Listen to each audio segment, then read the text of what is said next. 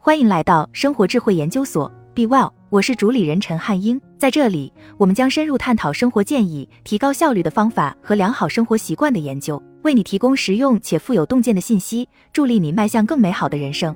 在二十一世纪，作为一个能上网的人，意味着我们会接触到一波又一波的令人紧张的新闻。我们不断被全球各地发生的许多有价值的新闻事件的标题、画面和故事所淹没。诚然，了解周围发生的事情可以帮助我们更好地理解和参与我们所生活的世界，但是如此关注新闻也会对你的心理健康造成影响，尤其是在媒体对战争和冲突、环境灾难、政治选举、大规模暴力、公共卫生威胁和社会灾难等事件进行特别密集报道的时候。我们从很多研究中知道，大量接触媒体。特别是重复性接触，往往与心理压力有关。研究创伤接触如何影响身心健康的加州大学欧文分校助理教授 Dana Rose Garfin 博士表示，二零二零年发表在美国心理学会期刊《健康心理学》上的一篇论文，记录了这种影响，将悲剧性事件发生后媒体曝光的增加与较高的心理压力以及较差的身体状况联系起来。那么，在这个媒体报道高度集中的时代，头条新闻似乎是所有人都在谈论的事情。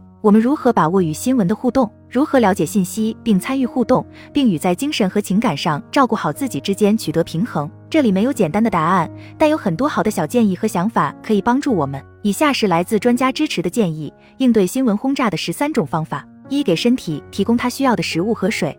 我们即将讨论与新闻本身互动的策略，但首先让我们谈谈自我护理的基本要素。当你完全沉浸在媒体报道中时，这些基本要素很容易被忽视。营养和水是两个基本需求，不处理好就会给你的身体带来额外的压力，进而影响你的心理健康。一般来说，压力会抑制你的食欲，而紧盯着新闻会让你完全忘记解决膳食和喝足够的水，使你感觉更糟糕。因此，无论现在世界上发生了什么，都要照顾好自己，把持续滋养身体和补充水分作为优先事项。当你疲惫不堪的时候，可以尝试一些低强度的方法来喂养自己。二，尽可能获得足够的休息，睡眠是另一个基本需求。如果睡眠没有得到满足，这会加剧你的压力负荷。我们的睡眠越少，就越容易产生焦虑和消极情绪。临床心理学家《为你的思想排毒》一书的作者安德烈·伯尼奥博士表示，如果你没有足够的睡眠，你的身体会把一切都视为威胁来保护你。这也适用于新闻头条，甚至是遥远的新闻事件。无论你是在凌晨时分，还是一般情况下对发生的事情感到紧张，休息的越好，你就越有能力处理紧张的新闻周期。了解有关睡眠的基础知识、睡前仪式和睡眠 App，以帮助自己获得更好的休息。如果可以的话，考虑进行战略性小睡，获得足够的高质量休息。往往说起来容易，做起来难，尤其是在你有压力的时候。但这是值得努力尝试的。三，挤出时间来进行减压和自我护理活动。在基本需求得到满足的同时，这也是一个关键点。你需要依靠各种渠道来帮助缓解或疏导不断增加的压力，这些压力往往伴随着媒体报道。换句话说，练习自我护理，做一些能提高你身心健康的活动是有益的。不同的事情对不同的人有用，所以没有唯一正确的方法。可以试试有指导的冥想，到外面去享受阳光和新鲜空气，倾听你自己的感受，烤饼干，洗澡，哭出来，散步，对着枕头尖叫。涂鸦、写日记、做一些有意识的呼吸练习，用快乐和欢笑的时刻来补充自己，给朋友打电话发泄情绪，消除紧张感，或在运动中寻找快乐。方法不一而足。四，请记住，信息不一定越多越好。在不确定的、引起恐慌的或事态快速发展的情况下，感到焦虑是正常的。正如美国焦虑和抑郁协会所解释的那样，我们试图通过寻求安慰、确定性和获得更多信息的形式来应对焦虑，这是可以理解的。但是，我们不可能通过收集越来越多的数据来获得对局势的掌控或了解未来会发生什么。ADAA 指出，实际上看新闻永远不会提供给你安全感，新闻不可能回答你所有的问题，而且你可能会看的新闻越多，回报就越少，因为很多信息都是多余的。因此，要接受有很多事情是你无法控制的。ADAA 说，并把注意力集中在你有能力控制的事情上，比如照顾好自己，重塑你的新闻消费习惯，以及帮助其他人。这些可能是有帮助的。五、坚持使用几个值得信赖的新闻来源。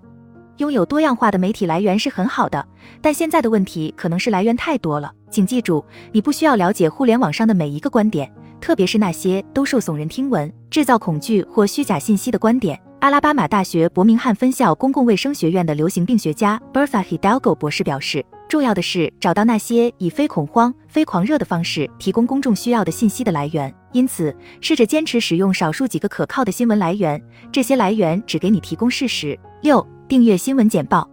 许多新闻机构提供的新闻简报是一种方便的方式，它让你可以定期从可信的来源获得关键的更新摘要。当新闻以一种方式持续传递给你时，你可以完全避免无休止的寻找新的新闻，这比每隔几分钟就刷新你的 App 要容易管理得多，也是一种在预先保护你的心理健康的同时保持获取信息的方法。七、有策略的调整你的信息流。如果你知道自己经常刷手机，可以对信息流做一些深思熟虑的调整。以缓和或增强你的体验，这可能意味着取消关注某些账户，因为这些账户总是用危言耸听的语言或图片来刺激你的心跳；减少关注某些话题，或者减少你关注的新闻机构和记者的数量。另一个策略是在社交网络上添加更多特定类型的内容，使其更加混合和全面。你可以关注更多提供振奋人心的内容的账户，无论是正面的新闻故事、有思想的散文、有趣的梗图、心理健康方面的支持，还是可爱的动物。八，让信任的人给你提供新闻简报。通过从你所爱的、信任的人那里获得新闻，既可以减少屏幕时间，又可以给自己几分钟的安慰性社会联系。不要看太多新闻，甚至不要看任何新闻。可以请朋友或家人来为你总结当天的新闻。心理治疗师 Afian Bilishaka 博士表示，或者与一个消息灵通、思维缜密的爱人通电话，相互帮助，一起处理新闻。九，为自己设定基本界限。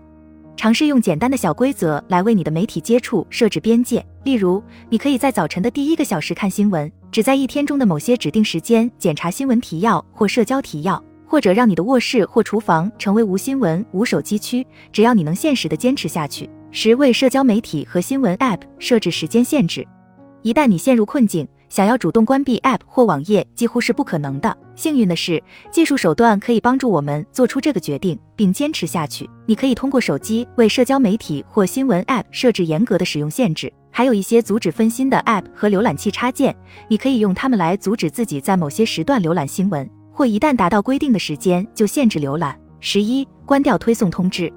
这是密歇根大学健康行为和健康教育系助理教授 Rihanna Alice Anderson 博士提出的一个显而易见但经常被低估的策略。Anderson 博士还建议，在你和手机之间拉开一些物理距离，比如把手机放在另一个房间里，以帮助你抵制看手机的冲动。另一个手段是更有策略的使用推送通知，打开一两个特定新闻来源的通知，关闭其他的。这样一来，你就可以保证你会得到重要新闻更新的提醒。